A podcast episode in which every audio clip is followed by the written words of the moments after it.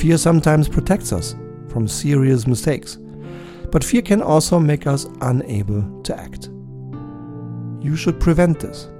Build up your courage. Courage is a muscle.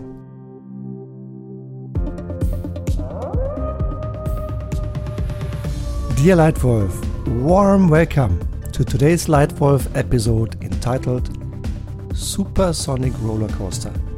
Stay extremely flexible without going crazy. Leitwolf Learning, December 2021. The title of this monthly podcast goes back to a particular moment that I've experienced at the beginning of the month of December.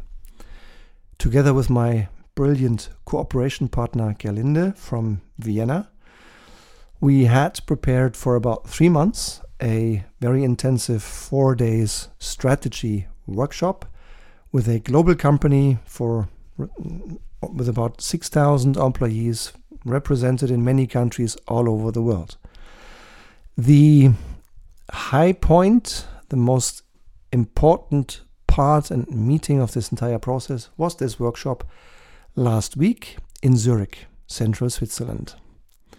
So the plan was from Sunday until Wednesday evening, we would work for about three and a half days and design a powerful, decisive, strong strategy for this beautiful company.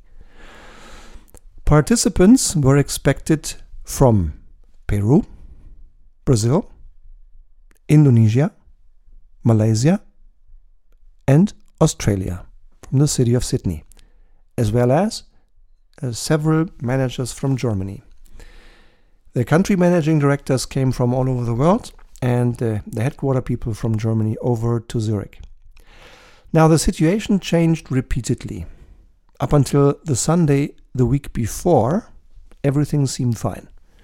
Everyone was allowed to travel in with the appropriate precaution measures, but there were no restrictions. Then comes Monday morning, the Monday before the Sunday when the workshop was supposed to start. On that very Monday morning, Switzerland changes the law. And as of that moment, only people from other countries, including Australia, who were ready to fly in and first go into a 10 days quarantine, were allowed to travel in. And that, of course, made the travel redundant because Michael would have had to stay for 10 days and he would have come out of quarantine about two days after the workshop would have ended anyway. So, Monday morning, all plans cancelled, flight cancelled, hotel cancelled, wife and family informed, I'm going to be here on the weekend, so bad news and good news. That's change number one. Change number two happens on Friday afternoon. At about 3:30 Zurich time, I realize news from the law. My wife Tanya made me aware and said, Stefan, Stefan, you have to have a look. So we saw that many regulations were increased in um, rigidity and the demands were going even higher. However, in return, the quarantine requirement from people traveling into the country were dropped altogether. So at Friday afternoon, which was early morning Sydney time, the situation changed upside down yet again. And I was so happy when on Saturday morning, all of us, including me, received the following message Quote, I have already spoken to my wife. I'm checking flights from Sydney to Europe, and I want to be in Zurich tomorrow evening. Best, Michael from Sydney. Unquote. And I went like, hallelujah, what a great signal that this man is trying to move heaven and hell to be here joining the team live if he can. What a flexibility. Yeah, last week it was still possible, impossible. Uh, this morning it was still impossible, and suddenly it, it works. And with just six hours lead time, he plans everything, books the flight, books the hotel, packs his stuff, rearranges his entire diary, and on Sunday night, he was with us in Zurich to start the workshop. I was so delighted. I was so happy. What an extreme flexibility. What an extreme commitment, which helped the result and helped the team spirit a lot. So, once more, thank you very much, Michael from Sydney. But before we go deeper and expand on this, I'd like to have a brief look back at the month of November. As in every monthly episode, I have asked you the Leitwolf question of the month so that you can get even more value, actively participate, and share your thoughts here in the Leitwolf community. Leitwolf question of the month. Results. The Leitwolf question of the month of November was Why are dangerous questions good for you? And here is a statement from Jens Hohenbild. Jens is the, one of the founders of the Möbel company, the furniture company Inwerk, and a member of the Leitwolf podcast since July this year, so still very recently. And last week, Jens sent me a report from his podcast app entitled, quote, Your top podcast was Leitwolf Podcast Leadership, Führung, and Management. You listened to 29 episodes for a total of 310 minutes. Unquote. And after a three day Leitwolf live program that we had in the middle of the year with six other CEOs and Jens, he wrote a wonderful reference uh, into uh, social media, which reads, quote, Stefan's Leitwolf is the best seminar and coaching on leadership I've ever experienced. Unquote. And I know that uh, Jens especially liked the part on questions and on targeted, really good questions, which are one tool yeah, to reflect, to think about the most relevant point, not just any point, but the most relevant one, precisely and briefly, and then asking a powerful question is one way how to succeed at supersonic speed and react extremely flexible without going crazy. Ask good questions. And here is my view. Here are three more ideas on how to stay extremely flexible without going crazy. 1. Take full responsibility for your time. It's yours. If I think back, probably more than a thousand times, I heard myself say the following sentence quote, I don't have the time. Unquote. What a nonsense sentence. Why? Why did I use this sentence so frequently? Probably because I simply refused to take responsibility for my time, or for the lack of it, or the scarcity of my time. I wanted to give responsibility to the others, to circumstances, to bad weather, you name them, to anything but myself. Wrong attitude, Stefan. I think a much better attitude is to take full responsibility for your time and invest it consciously. Treat it as what it is your most precious, your only non renewable resource. Treat it as valuable.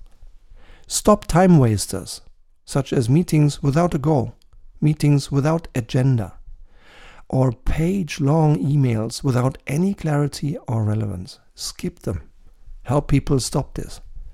Or make 70 20 10 reviews.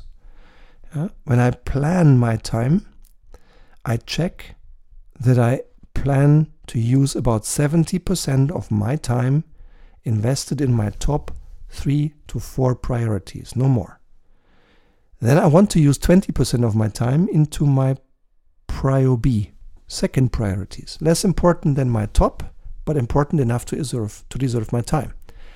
And finally, 10% of time reserved, free to think or to react to the unexpected.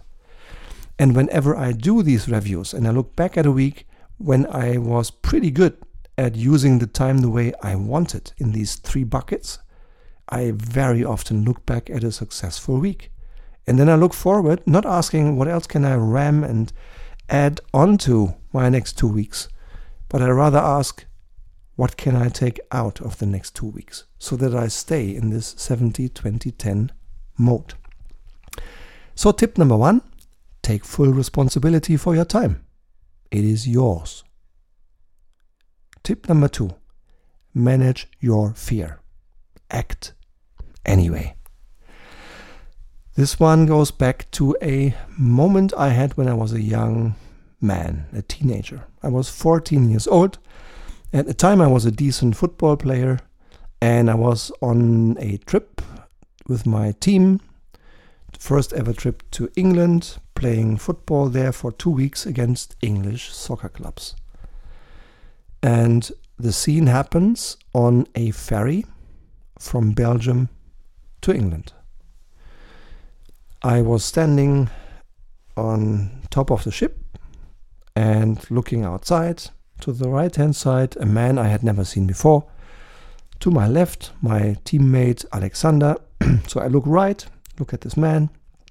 I look left, look at my teammate, look right again, and then I'm suddenly shock frozen.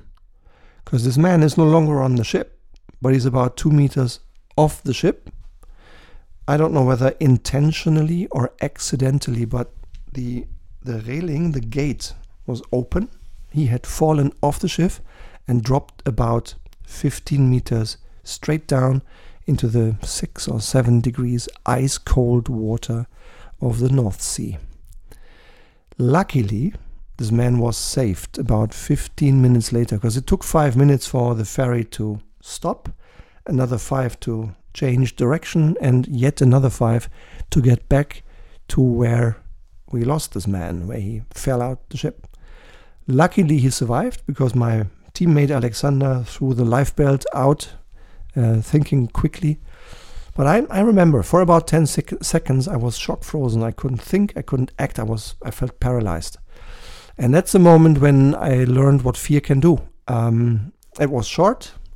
I had, I just acknowledge I can have this, but yeah, I prefer not to experience something like that again. And still, having fear is human. Fear is good. Fear sometimes warns us of uncalculated risk. Fear sometimes protects us from serious mistakes. But fear can also make us unable to act. You should prevent this. You should allow yourself to be afraid from time to time. But make sure you understand what you're scared of. And then build up your courage. Courage is a muscle that can be trained by practicing, by practicing exactly what you're scared of. So practice your courage muscle, be conscious of what scares you, and then step by step reduce your fear. And all around you, I would suggest create an environment in which at least no one is afraid of you. Yeah, people trust you, people feel psychologically safe to speak up and speak their mind. This way, you increase their courage and you make it easier for them to react quickly and flexibly. So, tip number two manage your fear, act anyway. And tip number three expect the unexpected, react flexibly. Like Michael K. from Sydney in the beginning of this podcast. Basically, be prepared for things to change dramatically in the next minute. Always have an alternative. For instance, if you have budget responsibility for a brand, for a customer, for a country, for a company, I would suggest you always have your top three list ready at all times. If someone comes and says, Dear Leitwolf, I'm so sorry, but you have to cut your budget by X, then I find it useful not to only start thinking in the moment when it happens, but to be prepared and have your list ready your list with your top three things that you will stop spending for if you have to reduce your budget. And similarly, the other way around. If your boss comes and says, hey, great news, we can invest a little more because the business is doing really well. So, what would you like to invest into? I suggest you always have your top three investment opportunities ready at hand. So, tip number three expect the unexpected react flexibly. In a nutshell, three tips how to deal with supersonic roller coasters, how to stay extremely flexible without going crazy. One, take full responsibility of your time. It is yours. Two, manage your fear. Act anyway. Three, expect the unexpected. React flexibly. And now we have prepared something exciting for you again for the next month. Here comes the Leitwolf question of the month of December. Leitwolf question of the month. How do you help your team react calmly and quickly to the unexpected? I'm curious to learn from you, to receive your message, LinkedIn, email, website, you choose the channel. I'm really curious to learn and to share your learning, what you will say, what you do, how you deal with this, how you help your team react calmly and quickly to the unexpected. So that's the end of today's Leitwolf podcast. I hope you've enjoyed it. I hope you found at least one little nugget worth your time and maybe even worth trying out. And if you like this podcast, please feel free to subscribe to the Leitwolf podcast. And just in case you would like to give something valuable back to me, then I would ask you to please give me a written feedback. Please give me a written feedback in your podcast app. That way I learn what works for you and what I can improve so that you make your own time utmost valuable here in the Leitwolf podcast. For today, a huge thank you. Best regards. Thank you for your time and attention. And I look forward to welcoming you again soon here in the Leitwolf podcast. Thank you. Leitwolf Stefan.